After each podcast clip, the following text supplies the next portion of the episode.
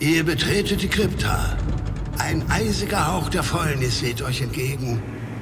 Aus uralten Sarkophagen erheben sich bedrohlich laut zwei in Lumpen gehüllte Gestalten. Würfelt Initiative und stellt euch den Gruftschrecken.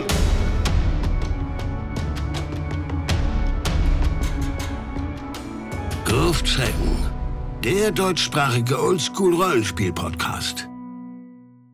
In dieser Folge wagen sich die Gruftschrecken auf einen Archipel, der scheinbar dem Untergang geweiht ist, da eine karmesinrote Flut immer heftiger an seine Ufer schwappt und droht, alles zu vernichten. Wird es ihnen gelingen, die Flutbrut abzuwehren, oder werden sie in den Kerkern des azurnen Magistrats landen und niemals mehr das Licht des Tages erblicken? Willkommen zu dieser Gruftschreckenfolge, in der wir uns endlich unserem weißen Wal stellen und ihn hoffentlich auch endlich erlegen werden, ohne dabei ein Bein zu verlieren. Wir sprechen heute über Red Tide, ein Abenteuer in einer blutroten Welt von Kevin Crawford. Und zum Thema Labyrinth Lord, da kenne ich doch jemanden, der sich gut damit auskennen dürfte. Moritz, was kannst du uns über diesen Brocken an Abenteuer erzählen? Ja, Du hast das erstmal völlig anders übersetzt als ich. Das ist natürlich die rote Flut mit dem Untertitel Abenteuer in einer karmesinroten Welt, aber deine Übersetzung geht auch. Wurde komplett von Kevin Crawford geschrieben und von Hinz und Kunz illustriert. Das Ding erschien 2011 und das war eigentlich so der Höhepunkt der Labyrinth-Lord-Welle. Und genau dafür ist Red Tide dann auch konzipiert. Den Autoren und sein damals noch taufrisches Label Sine Nomine Publishing Kennt ihr vielleicht von Stars Without Numbers oder World Without Number? Zwei Schwergewichte, die ihr euch definitiv guten Gewissens ansehen könnt, ohne dass wir sie besprechen müssen. Die sind ja auch noch in den letzten Jahren. Wir sind gerade aktuell im Jahr 2023 nur so für alle, die das irgendwann mal im Jahr 2090 hören.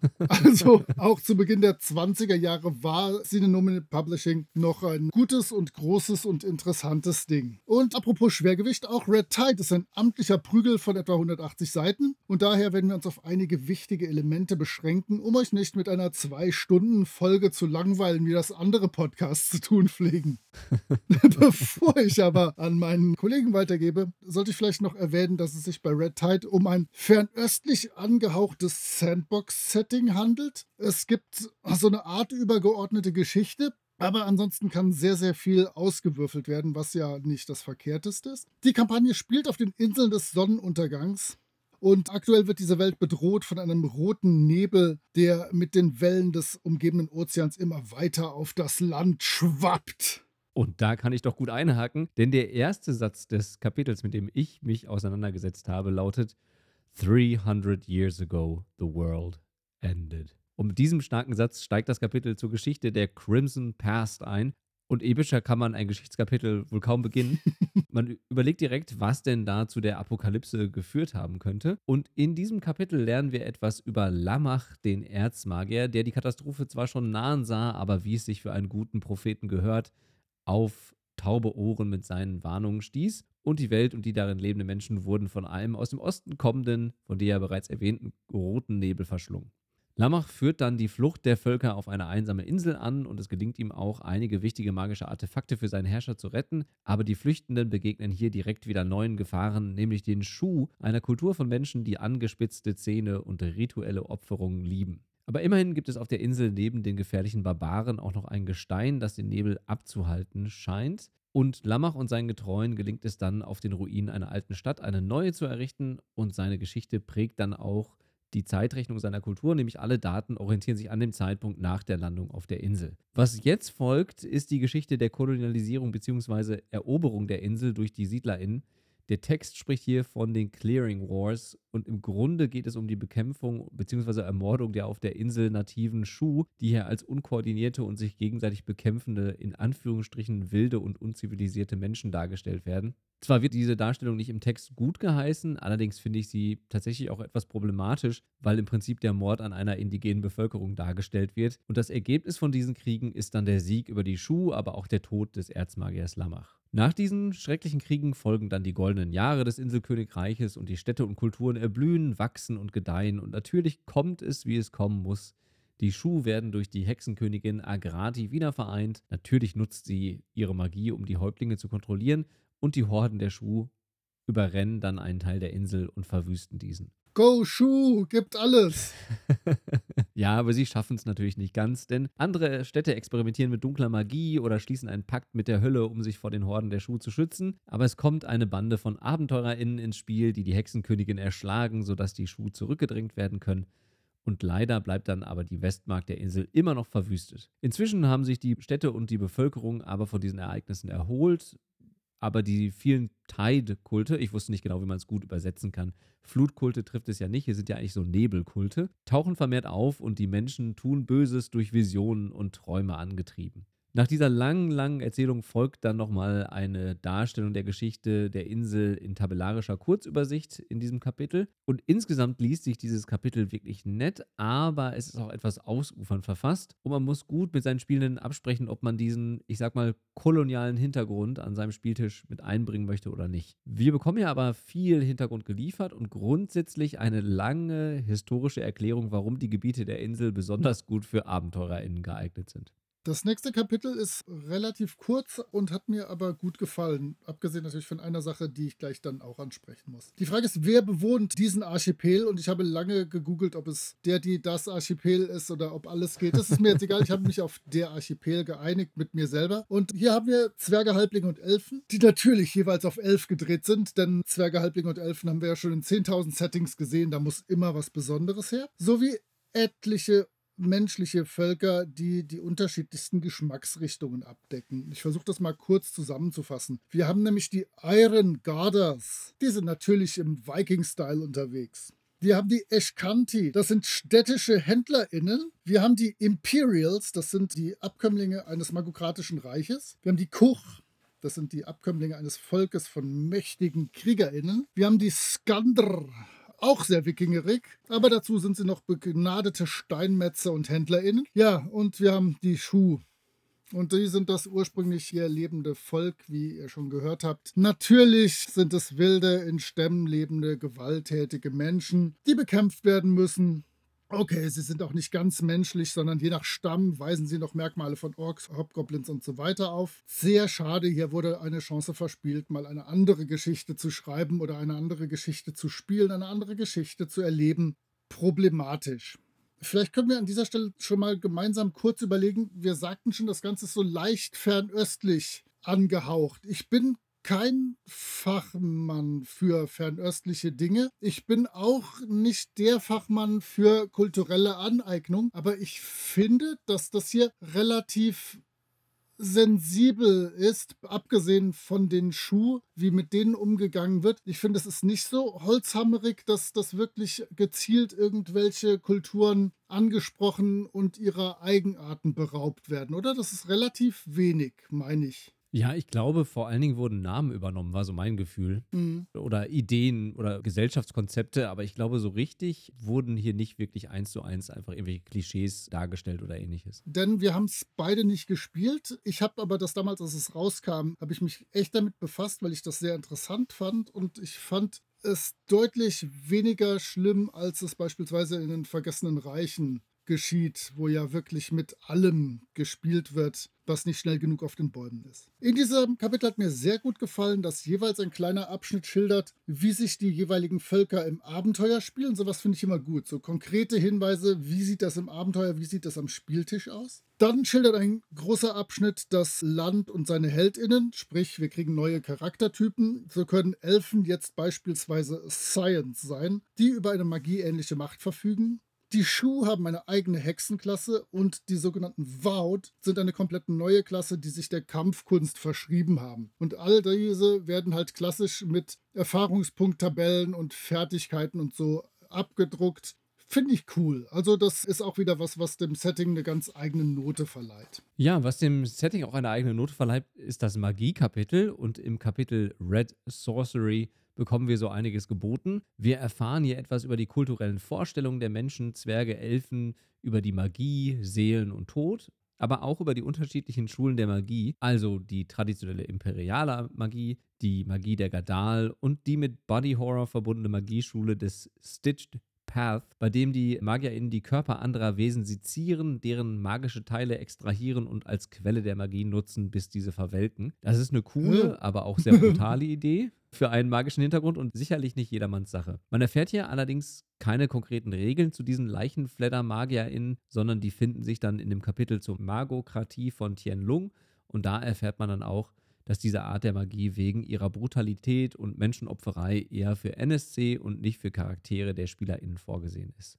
Dann gibt es in diesem Kapitel neue Zauber für KlerikerInnen, Scion Weirds, also die Fähigkeiten der im Menschenkörper geborenen Elfen, von denen einige wirklich cool sind. Zum Beispiel die Fähigkeit Not in My Time, die es erlaubt, einen Schadenswurf auf das Minimum zu reduzieren. Und es gibt dann noch Zauber für Schuhhexen und 13 generelle neue Zaubersprüche, die alle auch ganz nett sind und ich würde mal sagen, klassische Zauber etwas erweitern und sicherlich zum Flavor dieser Welt gut passen. Zum Abschluss des Kapitels gibt es dann noch zwei Seiten zu magischen Gegenständen, wobei hier ein Großteil von den bereits erwähnten Godbone-Steinen, also dem Gestein, was quasi den Nebel von der Insel fernhält, und daraus hergestellten Waffen und Rüstung eingenommen wird, die dann einen entsprechenden magischen Bonus und einen Schutz vor Bösen bieten, aber vor allem gegen alles aus dem roten Nebel einen besonderen Bonus verleihen.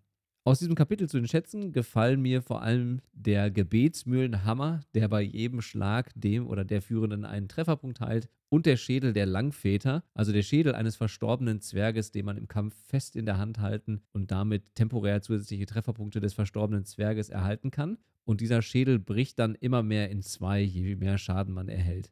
Also insgesamt gefällt mir das Magie-Kapitel richtig gut. Das zeigt, dass sich da jemand wie ich Gedanken gemacht hat und dafür sorgen wollte, dass sich auch diese Eigenheiten dieser Welt und der einzelnen Kulturen auch in der Magie der SpielerInnen, aber auch anderen Charaktere widerspiegelt. Ja, nach dem echt starken Kapitel kommt ein halbwegs starkes, denn es gibt auch etliche neue Monster. Allerdings ja, es gibt zahlreiche niedere Dämonen, Echsenmenschen, Inseloger, die unterschiedlichen Schuhstämme. Das ist so mehr oder weniger von der Stange, aber okay.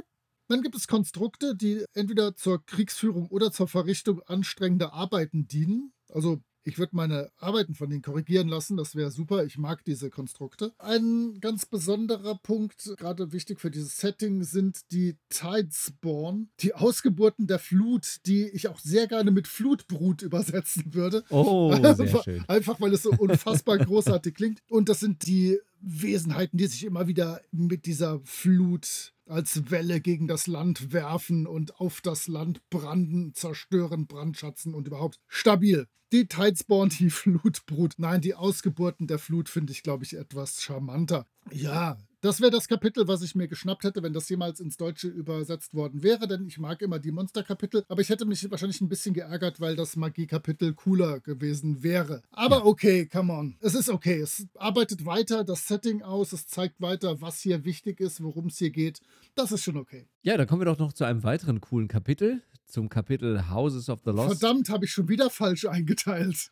Du, du hast wieder die coolen Kapitel. Ich habe nur die guten Sachen und das freut mich sehr. In diesem Kapitel erhalten wir dann erst einmal Informationen darüber, was eigentlich eine Sandbox ist und wie man diese leitet. Ich denke, wir müssen jetzt hier nicht nochmal die ganzen Elemente im Detail wiederholen, sondern verweisen auch einfach auf das von Moritz verfasste Heft zu Hexcrawls, in dem sich sicherlich auch viele der Elemente, die hier aufgeschrieben wurden, wiederfinden. Zum Beispiel, dass die Geschichte durch die Charaktere und deren Interaktion mit den vorhandenen Herausforderungen entsteht und dass es keinen übergreifenden Plot gibt. Schön ist aber, dass hier noch einmal erläutert wird, dass man doch eine Art Session Zero in Sachen Sandbox mit seinen Mitspielenden einplanen sollte, um den SpielerInnen zu erklären, was sie eigentlich bei so einer Sandbox-Kampagne erwartet und was von ihnen erwartet wird. Und hier wird dann auch noch einmal die Rolle der Spielleitung betont, die sich um die Reaktion der Welt auf die Aktion der Spielenden fokussieren müsse, aber auch den Spielenden Möglichkeiten bieten sollte, für deren Ambitionen und vielleicht auch mal zu glänzen. Und vor allem muss die Spielleitung die Sandbox vorbereiten und dafür liefert dieses Kapitel jede Menge Ideen und Hilfen in Form von Tabellen zum Erstellen von Sites, von denen wir uns gleich exemplarisch eine anschauen wollen. Es folgt dann noch eine Anleitung, was diese Sites eigentlich sind, wie man sie erstellt und welche Rolle sie einnehmen. So gibt es hier soziale Interaktion, Städte, Sites in den unbesiedelten Grenzgebieten und Ruin Sites, also die klassischen verlassenen Tempel und Dungeons. Danach wird dann erläutert, wie man denn seinen Kampagnenordner dann so ein bisschen füllen kann, wie die erste Sitzung aussehen könnte, wie man ein Zuhause für die Charaktere auswählt oder das erste Abenteuer der Gruppe gestalten könnte oder was die Charaktere in der Zeit zwischen den Spielsitzungen tun könnten, etc. etc. Wir bekommen hier jede Menge geliefert. Also wir bekommen hier im Prinzip eine sehr praxisnahe Anleitung, wie man eine Sandbox sinnvoll erstellen und leiten kann. Und das liest sich wirklich alles sehr schlüssig und spieltischnah. Allein dieses Kapitel lohnt es sich also zu lesen. Und vor allem möchte ich noch die goldene Regel erwähnen, die hier separat in einer Box im Text hervorgehoben wird, nämlich bereite nichts vor, was dir keinen Spaß macht oder was du nicht für die nächste Sitzung gebrauchen kannst. Und das ist für das Leiten einer Sandbox ein wirklich sehr wertvoller Tipp, wie ich finde. Und jetzt unterziehen wir das Ganze mal im Praxistest und würfeln noch eine Ruinside aus. Moritz, du brauchst dafür ein W6, ein W8 und ein W20. Äh, jawohl. Sehr gut.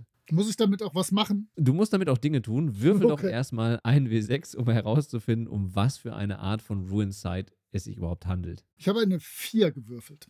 Das heißt, wir bekommen eine Non-Human Construction. Müssen wir dann jetzt weiter auswürfeln, worum es sich dabei handelt. Du kannst jetzt auswählen, auf welche Art diese Site zerstört wurde. Mit dem W8. Mit einem W8, genau. Mhm. Eine 4. Eine 4. Ich würfel immer Vierer. Durch Pestilenz, also durch eine Krankheit, die Puh. dafür gesorgt hat, dass dieses isolierte Konstrukt zerstört wurde. Und dann darfst du einmal würfeln, wer denn eigentlich in diesen Ruinen lebt. Dazu kannst du mal ein W20 würfeln. Keine 4. Ich habe eine 9. Eine 9. Da wohnen jetzt Nekromanten.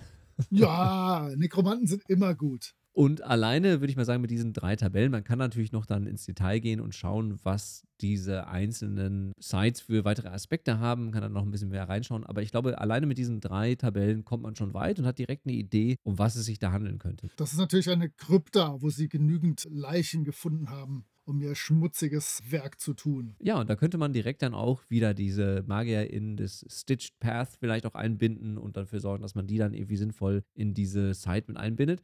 Also ich finde, dieses Kapitel ist wirklich ganz, ganz toll. Bietet einem direkt praxisnahe Ideen und Tabellen, mit denen man direkt loslegen und losspielen kann. Was will man mehr?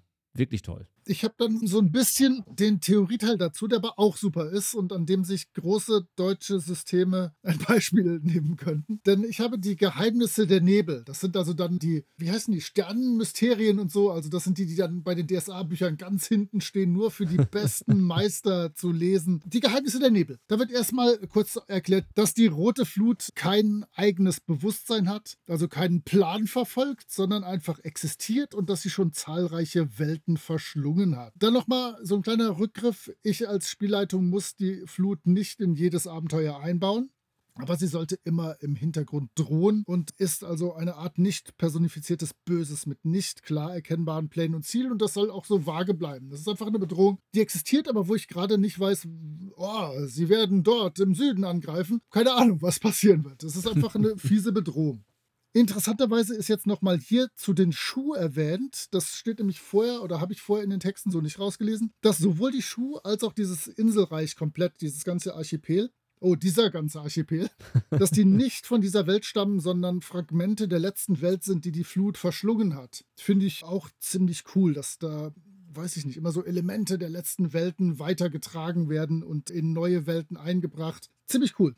Und selbst Götter und Bewohner der Hölle haben hier keinen direkten Einfluss auf die Flut. Sie beide fürchten die Flut, da sie ihre AnhängerInnen verschlingt. Also Problem. Und in dieser Welt müssen die Sterblichen, also ihr alle, euer Schicksal selber in die Hand nehmen. Finde ich auch cool. Also man kann sich hier nicht auf die Götter und Göttinnen verlassen, sondern ihr seid auf euch gestellt. Und dann gibt es was total Abgefahrenes. Es gibt das Azurne Ministerium. Das bewohnt nämlich das gefürchtete Haus der ungezählten Tränen auf der Insel Kincheng. Und der Legende nach werden hierher Schuh von, sagen wir mal, gemischter Herkunft, wie auch andere Gefangene auf Schiffen mit gelben Segeln hintransportiert, um gefoltert zu werden. Aber dahinter steckt ein noch viel mysteriöseres Geheimnis, das hier nicht gelüftet werden soll, falls hier potenzielle Spielleitungen und SpielerInnen zuhören. Also ganz wenige Elemente, aber die sind spannend und interessant. Kein Geblubber, kein Pipifax. Hier sind wirklich existenzielle Probleme und Bedrohungen und so ein, zwei, drei kleine Geheimnisse, was es da so alles noch im Hintergrund hat und was eine Rolle spielt. Den Abschluss bilden dann 27 Seiten an Spielressourcen, die direkt am Tisch wieder nützlich sein werden. Ich sagte, das ist ein Sandbox-Setting mit so einem Hintergrund, den habt ihr jetzt gehört, mit dieser Flut, mit den Schuh und so weiter. Aber insgesamt wird das, was passiert, von Zufallstabellen und anderen Ressourcen erschaffen. So kann man beispielsweise auf Seite 142 schnell einen Kult auswürfeln. Come on, schnapp dir ein paar Würfel, du brauchst W6, W8 und W12. W6, W8 und W12. Okay, Jawohl. das kriege ich hin. Was darf ich denn zuerst würfeln? Du benötigst für das Objekt der Anbetung einen W12 zuerst. Okay. Da habe ich eine 10 gewürfelt. Das ist schön, denn dieser Kult betet die hungrige Scherbe der zwergischen Mutter im Unteren an. Ein sehr interessanter Kult. Die zwei hätte einfach die rote Flut angebetet. Das wäre einfacher gewesen als die zwergische Mutter, die im Unterreich lebt. Aber okay, dann äh, wodurch entsteht hier Einfluss? Ein W6 bitte. Wodurch kommt der Einfluss dieser merkwürdigen Leute, die die zwergische Mutter anbeten? Ich habe eine 1 gewürfelt. Na klar, die haben natürlich reiche UnterstützerInnen, die wahrscheinlich irgendwelche tollen Sachen aus dem Berg rausholen und den Kult unterstützen finanziell. Dann, was haben sie für einen Einfluss oder was für AgentInnen haben sie unter der normalen Bevölkerung? Bitte einen W8. Das ist eine 3. Sehr gut. Die Puffmutter eines Bordells, wo sich die Elite der Gegend rumtreibt, hängt diesem Kult an. Und wie könnte man mehr Einfluss haben als so? Und bitte noch einen W12 für all ihre Merkmale und Riten, die sie so von anderen Kulten unterscheiden. Ich habe eine 6 gewürfelt. Oh, die ist nur für Zwerge. Also ein rein zwergischer Kult, keine Elfen und Elfinnen erlaubt. Tut mir leid. Also, damit haben wir jetzt mit vier kleinen Tabellen einen Kult, den ich mir definitiv gut vorstellen kann. Gar kein Ding. Dann gibt es übersichtlich auf jeweils einer Seite Namen, Kleidungsstücke und kulinarische Informationen zu allen Völkern und unterschiedlichen menschlichen Kulturen. Namen? Okay, brauche ich. Kleidungsstücke finde ich cool, kann ich mir vorstellen, aber kulinarische Informationen finde ich Weltklasse. Also zu sämtlichen menschlichen Gruppen und zu sämtlichen Völkern gibt es Nahrungsmittel, die sie bevorzugen. Und das ist das Einzige, wo die Halblinge nicht auf elf gedreht sind. Die bevorzugen wirklich traditionelle halblingische Kochkunst. Also alles gut. Finde ich sehr cool, um eine Welt lebendig zu gestalten. Also meine Favoritentabellen sind die Nahrungsmittel, die bevorzugt werden von den bestimmten Gruppen. Dann gibt es eine Seite, die einen tollen Überblick über Geschäfte gibt, inklusive kleiner zusätzlicher Informationen. Sehr gut, dass hier GoldschmiedInnen auch als Banken firmieren können, denn ansonsten, ich weiß ja nie, wo sollen die ganzen Millionen Goldmünzen hin. Meine Gruppe verdient die verdient, ihr seht die großen Airquotes äh, im Podcast, verdient ja während des Abenteuers schreckliche Kohle und die können das nicht immer mit sich rumschleppen. Hier gibt es tatsächlich eine Art Bankensystem. Alles cool. Dann werden auf einer weiteren Seite typische NSC erschaffen. Ja, Seite 154. Ich zeige nochmal, wie das klappt. Schnappt dir, schnappt dir ganz viel. Ein W4, ein W6, ein W100, ein W12, ein W12, ein W12, ein W12. Alles, nimm dir alle Würfel. Erstmal den W4 bitte. Eine 4. Unsere NSC ist weiblich und ich muss direkt an der Stelle sagen, im Jahr 2011 gibt es tatsächlich nur männlich und weiblich. Da könnte man mittlerweile noch ein bisschen mehr mitmachen. Wir haben ja auch nicht nur ein W4 zur Verfügung, es gibt ja noch andere Würfel, andere Zufallsverteilungen. Aber okay, wir haben eine Dame. Das Alter W6. Eine 1. Sie ist natürlich jung. Ein W100. Eine 12. Sie ist eine Imperiale. Ein W12 für die Probleme dieser jungen Dame. Eine 3. Oh, sie hat in der Vergangenheit einen Fehler begangen und der führt dazu, dass sie immer noch sehr starkes Pech hat. Das ist ärgerlich. Ein W12 für die Gesinnung. Eine 11. Gesinnung ist hier tatsächlich nicht nur reine Gesinnung, sondern immer noch so ein kleiner, so ein kleiner Charakterzug dazu. Und zwar ist sie chaotisch und zwar ist sie egoistisch und mir ist völlig egal, was sie bei anderen für Schmerzen verursacht. Die hört sich ja bisher nur so halb sympathisch an. Ich wollte gerade sagen. Ein W12 für ihre Motivation, weshalb sie ihre Tätigkeit ausübt. Eine 10. Die, was auch immer sie gerade tut, sie tut es nicht mit großer Begeisterung, denn bei der ersten Möglichkeit, die sich bietet, wird sie einfach abhauen und äh, diese, diesen Job nicht mehr wahrnehmen. Und ein W20, oh Gott, eine besonders auffällige Sache an ihr. Das kann nichts Gutes sein.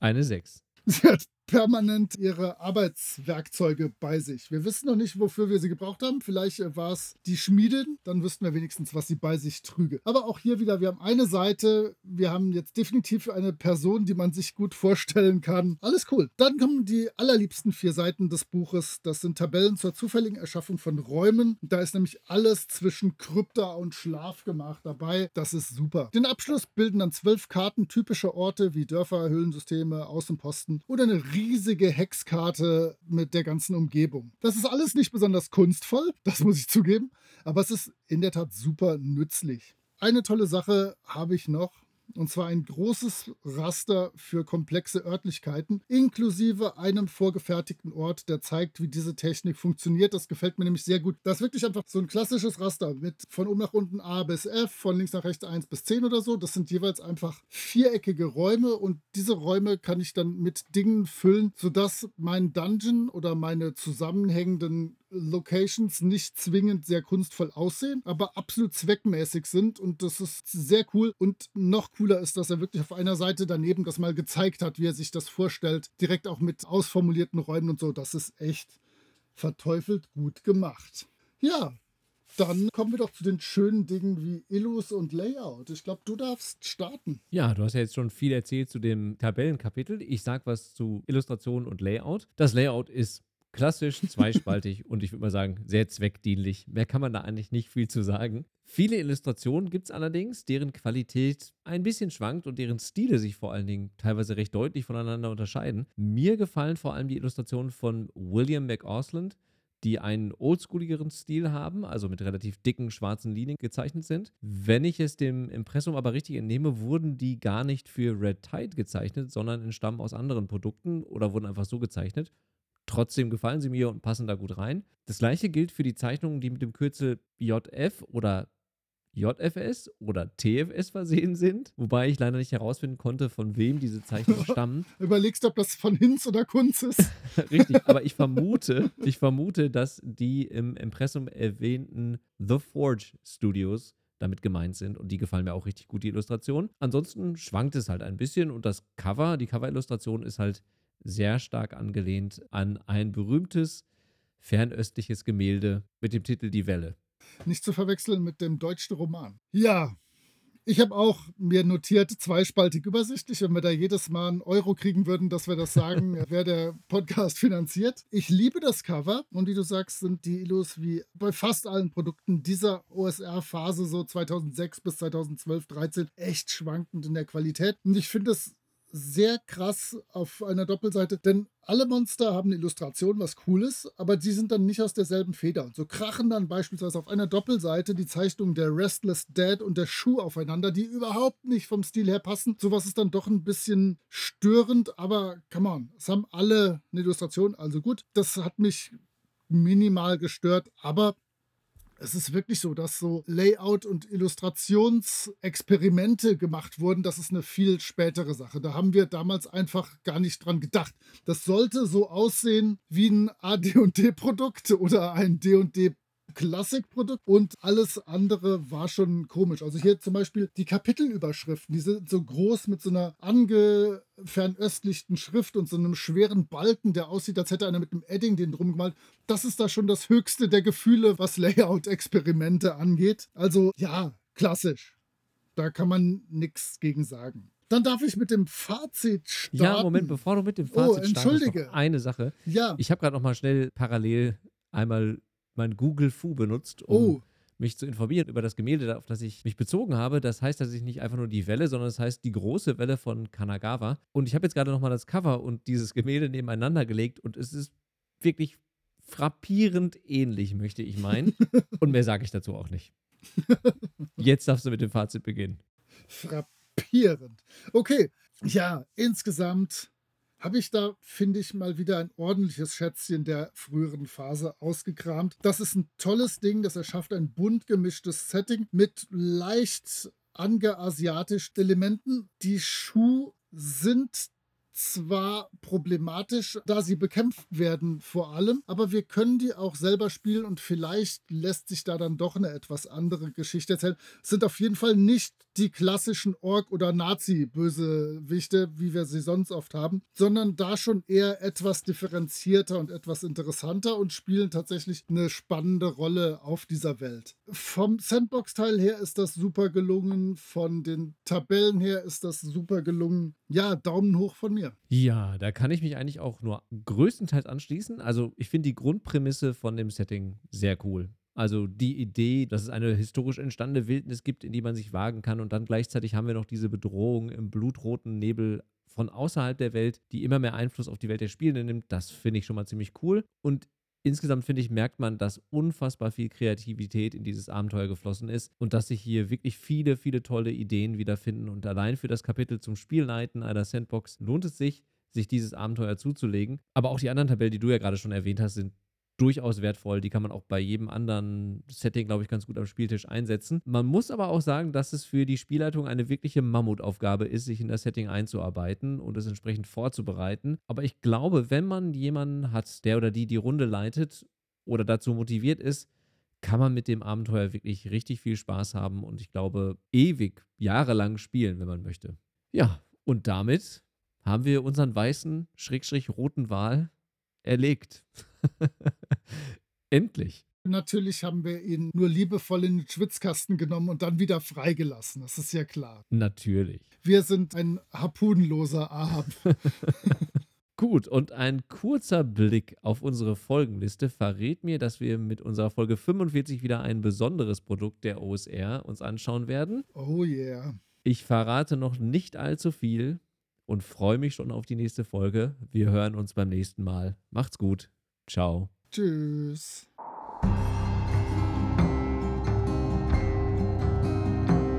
Ihr findet die Gruftschrecken unter anchor.fm slash Gruftschrecken, unter twitter.com slash Gruftschrecken und über alle gängigen Podcatcher. Vielen Dank an Sascha von Yellow King Productions für die Produktion des Intros. Dank auch an Nick DiSalvo und seine Band Elder für die freundliche Genehmigung, ihren Song 3 für das Outro nutzen zu dürfen. Wir freuen uns über inhaltliches Feedback, positive Bewertungen und neue HörerInnen.